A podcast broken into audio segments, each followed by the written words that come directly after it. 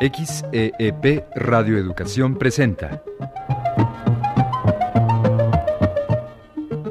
la adaptación radiofónica de El Principito de Antoine de Saint-Exupéry.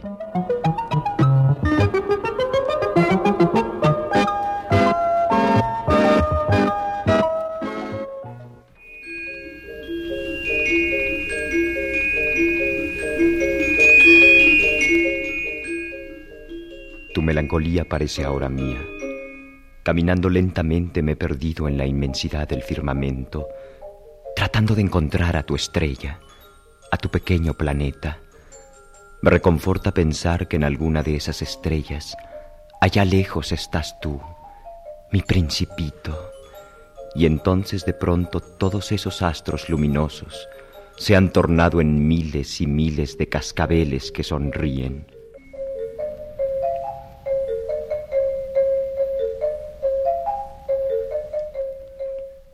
Estoy tan feliz como el día que...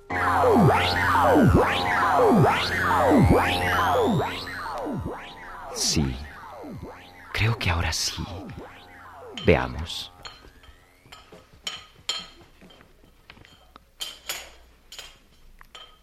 Este motor sí tiene compostura. Al fin encontré la pieza que falló y ahora solo me queda saber cómo la puedo arreglar. Pero creo que sí podré.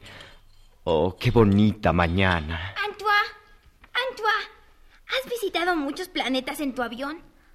Anda, dime cuántos, ¿cómo son? Oh, no, no, no, no, no, mi querido principito.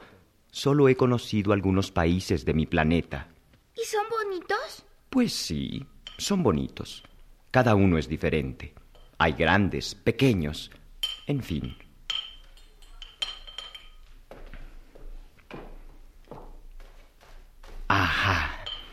Este tornillo va aquí sujetando a la bobina. Y te haré cosquillas en las patas.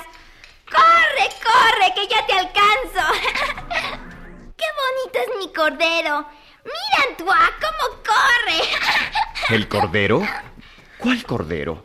Yo no veo nada. Sí, Antoine, el que me regalaste. ¿El cordero que te regalé? Pero si solo era un dibujo. Solo tú, mi principito, puedes verlo. ¿Sabes? Esta es una situación muy seria. ¿Eh?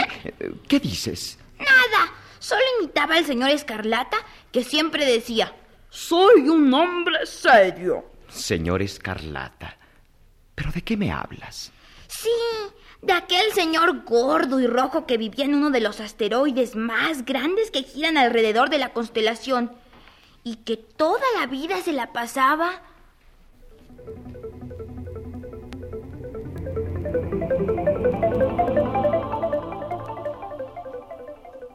Tres y dos son cinco. Cinco y siete, doce. Doce y tres, quince. Quince y siete, veintidós. Buenos días. ¿Qué olor tan raro tiene este planeta? ¿Cuál encerrado? A viejo. Perdone, señor. Oh, cuántos cigarros. ¿Fuma usted mucho? Veintidós y seis, veintiocho. Buenos días. Veintidós y cinco, veintisiete. ¿Fumar yo? Hm, No tengo tiempo. Solo se enciendo, pero como veintisiete y cuatro, treinta y uno. Uf, un total 501 millones 622 mil 731. ¿500 millones de qué? ¿Eh? ¿Cómo? Todavía estás ahí. ¿Por qué no te has marchado? Tengo mucho trabajo y no te puedo atender. Así que márchate.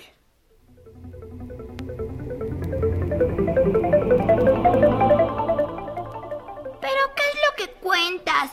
¿500 millones de qué? Bueno, 500 millones de... Ya no sé. Tengo tanto trabajo. Soy un hombre serio. Y no me gustan las tonterías. Ni que se me distraiga. Adiós. Dos y cinco, siete. Siete y tres, diez. Mm, diez y cinco, quince. ¿500 millones de qué? Mira, hombrecito, desde hace 54 años que vivo en este planeta y solo me han molestado tres veces. ¿Comprendes? Solo tres veces. La primera fue hace 22 años por un abejorro que Dios sabe de dónde salió. Hizo un ruido tan espantoso.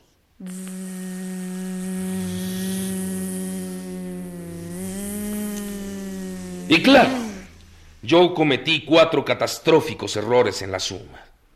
La segunda interrupción fue exactamente hace 11 años, a causa de un reumatismo. No hago ejercicio, no tengo tiempo de andar por la calle. Yo soy un hombre serio. Y la tercera vez es esta. Así que, márchate, márchate, vamos. 501 millones. ¿Millones de qué? Aún no te has marchado. Ya te dije que soy un hombre serio. Pero está bien, está bien. Te diré que cuento los millones de esas cosas que algunas veces se ven en el cielo. Ah, ¿moscas? No, esas pequeñas cosas que brillan. ¿Abejas? No, no, sino esas pequeñas cosas doradas que hacen soñar a los holgazanes.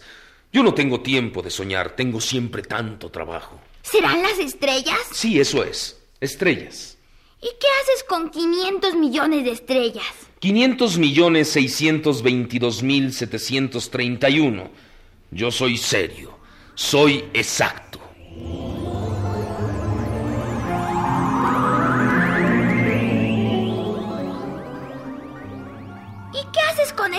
Estrellas? ¿Qué qué hago? Sí, juegas con ellas, las admiras todas las noches. No, las... claro que no. Simplemente las poseo. Son mías. ¿Tú posees a todas las estrellas? Sí, a todas.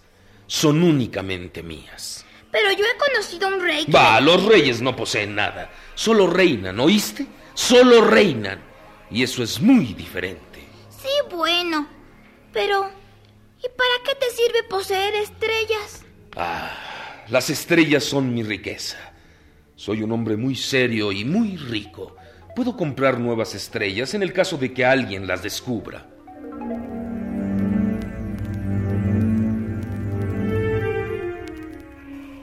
Este señor gordo y rojo no entiende nada. No sabe qué son las estrellas. Ni siquiera juega con ellas.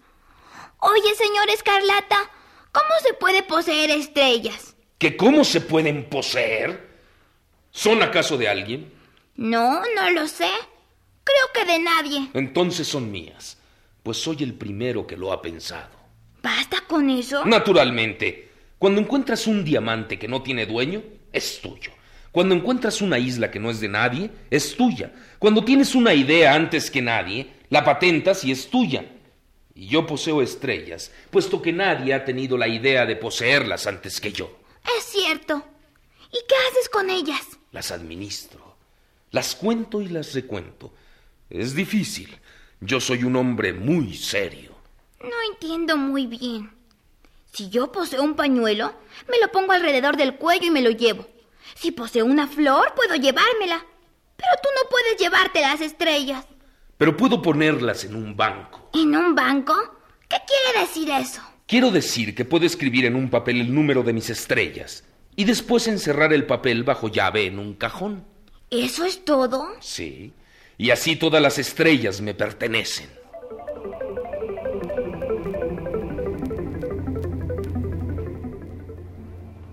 Todo esto parece muy poético. Encerrar en un cajón a las estrellas. Sin embargo, las estrellas siguen ahí en el firmamento. Yo poseo una flor que riego todos los días. Tres volcanes que desollino cada semana. Eso es útil a mis volcanes y a mi flor. Pero tú no eres útil a las estrellas. Pero yo las cuento y... Adiós. Me marcho. Es muy aburrido solo contar las estrellas y no poder jugar con ellas. Decididamente, las personas mayores son muy extrañas. Adiós, señor Escarlata. Adiós.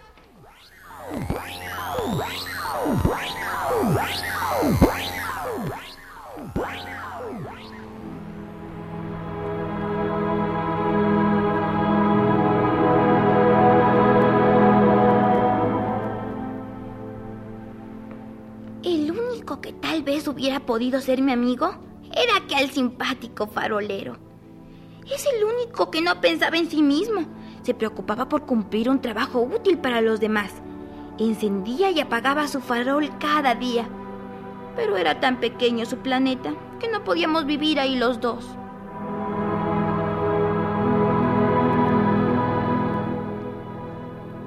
Descansaré en aquel planeta. Se ve tan majestuoso. Es el último planeta de esta región de los asteroides y las estrellas fugaces. Tal vez haya alguien con quien pueda hablar de otras cosas que no sean de ellos mismos.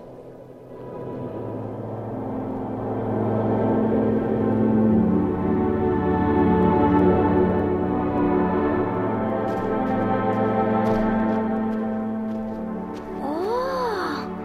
¡Qué hermoso planeta! Es muy grande. Tiene una montaña. Y también una enorme casa. Pero, ¿qué casa tan extraña? Las puertas y las ventanas están completamente cerradas. ¿Quién puede vivir aquí sin poder contemplar a las estrellas y sobre todo a las puestas de sol? ¡Adelante! Hola. Pero ¿cuántos libros hay aquí? Son tantos como planetas y estrellas juntos. ¡Hola! Al fin tenemos un explorador. Adelante, pasa ya. Tienes aspecto de haber viajado mucho. Dime, ¿cuántos planetas has visitado? ¿Cómo son? ¿Cuántas montañas tienen? Pero anda, dime, no te quedes allí sentado. Yo soy geógrafo y quisiera saber todo de dónde vienes. Estoy tan cansado. Pero dime, ¿qué es un geógrafo? Los geógrafos como yo somos sabios que sabemos dónde están los mares, los ríos, las ciudades, las montañas y los desiertos. Registramos todo cuanto hay en un planeta. ¿Y cuántos océanos, montañas y ciudades hay en tu planeta? No lo sé, no soy explorador. Soy geógrafo y no puedo estar yendo de acá para allá. Soy demasiado importante, ¿comprendes? Y entonces, ¿cómo puedes saber qué hay en los demás planetas? Ah, eso es muy fácil.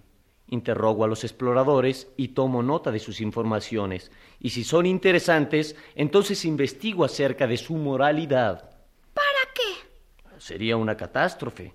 Si la información no fuera correcta, los geógrafos trabajamos con cosas exactas. Asentamos en nuestros libros verdades absolutas para que todo el mundo las conozca. Si no fuera así, provocaríamos infinidad de accidentes. Y una vez que se investiga la moralidad del explorador, ¿se va a ver su descubrimiento? No, no. Eso es muy complicado. Se les piden entonces que presenten pruebas. Si han descubierto, por ejemplo, una gran montaña, se les exige que presenten piedras grandes. Pero volviendo a ti, tú vienes de lejos, eres un explorador, descríbeme tu planeta y lo anotaré aquí, en mi gran libro de geografía. Oh, mi planeta no es nada interesante. Es muy pequeño. Tengo tres volcanes, dos en actividad y uno en el... Espera, te advierto que solo me interesan las cosas eternas, las que no cambian ni están de moda, como las montañas y cosas así. Pero anda, sígueme contando. También tengo una hermosa flor. No, no. Ya te dije que cosas efímeras no, algo más interesante y duradero. Pero las flores son lo más bonito. ¿Qué significa efímera? Efímera significa que está amenazada de una próxima desaparición. Entonces, ¿eso quiere decir que mi flor está pronta a desaparecer? Sí, ciertamente. Mi flor efímera. Y no tiene más que cuatro espinas para defenderse del mundo. La he dejado completamente sola en mi casa. Pero debo ser valiente y seguir mi viaje.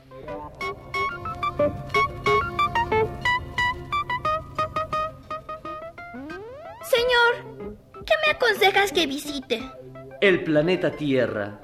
La Tierra tiene buena fama. Adiós y gracias. Espera. Para llegar a la Tierra puedes seguir el camino de las estrellas parlantes. ¿Las estrellas parlantes? Nunca he oído hablar de ellas. Sí, Sigue por el camino de la constelación de la Osa Mayor y las encontrarás. ¡Adiós! ¡Adiós! ¡Adiós! ¡Vuelve pronto, explorador!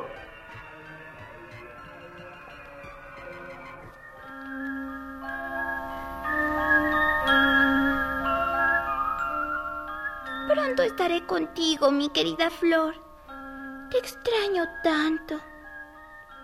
La tierra tiene buena fama. Tal vez ahí se haya muchos hombres con quienes pueda platicar. Las estrellas parlantes.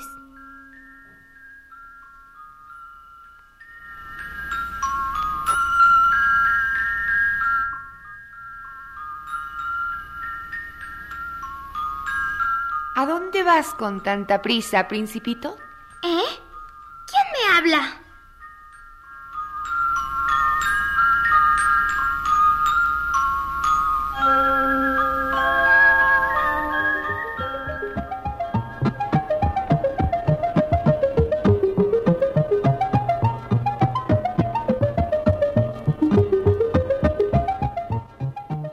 XEEP Radio Educación presentó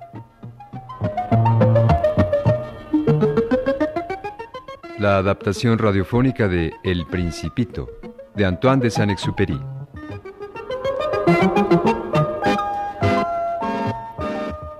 Actuaron en este programa Edna Gabriela, Alejandro Camacho, Ernesto Yáñez, Josafat Luna y Tina French.